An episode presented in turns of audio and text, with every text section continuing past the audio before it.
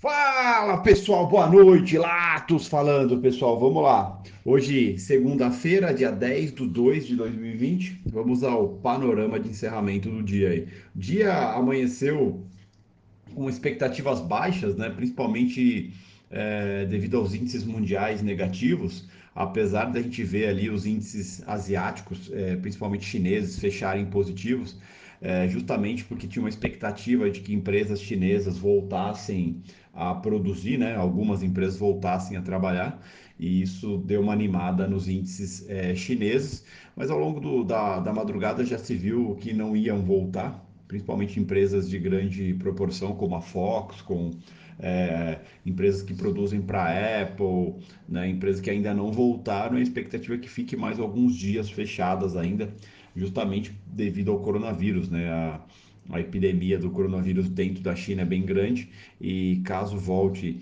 essas empresas a trabalharem, a chance de propagação do vírus aumenta bastante.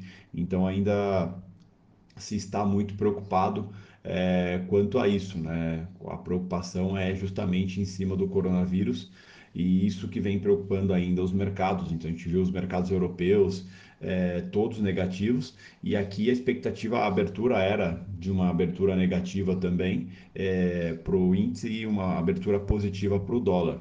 Tá? Só que é interessante que isso não aconteceu na parte da manhã, né? O, o índice abriu levemente negativo, mas o dólar também abriu levemente negativo. Aliás, é, o índice abriu positivo, né? levemente positivo.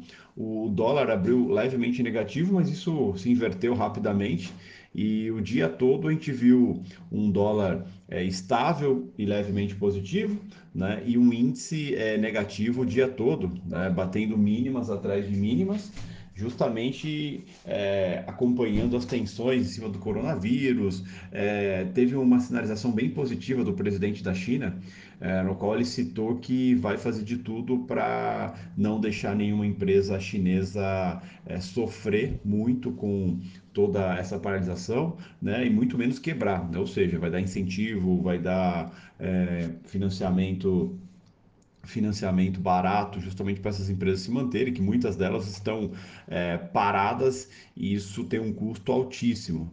Né? Então, isso foi uma sinalização positiva, né? a preocupação do próprio presidente da China falando isso. Então, isso foi muito bem visto.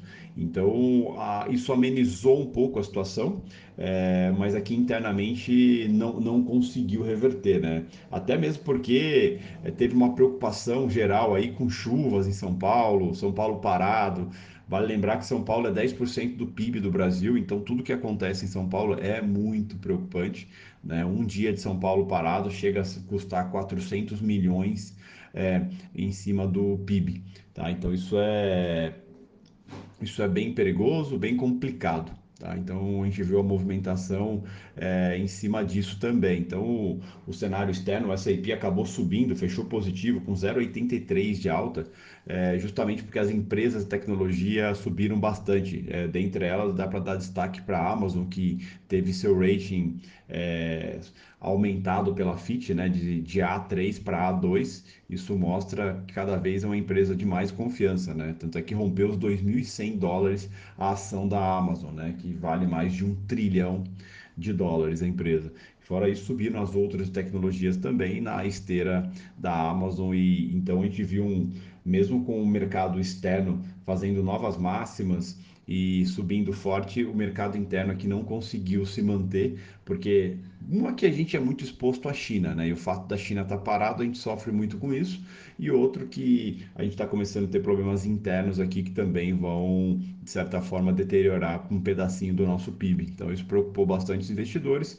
A gente viu o Ibov ali fechar com 1,5 de queda, 1,05 de queda, 112.570. Vale lembrar que chegou a fazer mínima ali, fechou bem próximo da mínima, chegou a fazer mínima no 112, 134. Né? Então, bem expressiva a movimentação do Ibov hoje de queda. O dólar acabou oscilando bastante, fechando até razoavelmente estável, fechou ali com 0,07 de alta a 4,329, com ajuste ficando a 4,328,77. Fechou praticamente no ajuste. Vale lembrar que o ajuste anterior está no. É ficou ali na, estava na casa do 4,280, né? Então teve uma diferença expressiva aí é, no ajuste de um dólar para o outro, tá? Então a movimentação do dia foi interessante, foi intensa, apesar de lenta, né? Apesar de lenta. E agora fica ainda as preocupações com o coronavírus, né? O número de casos continua aumentando, o número de mortes continua aumentando.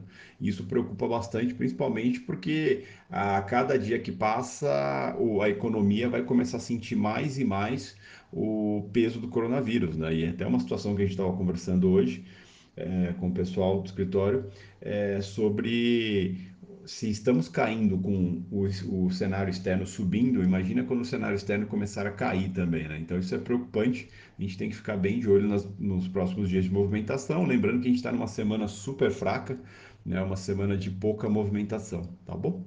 É, um excelente dia a todos, até amanhã. Até, uma excelente noite a todos e até amanhã.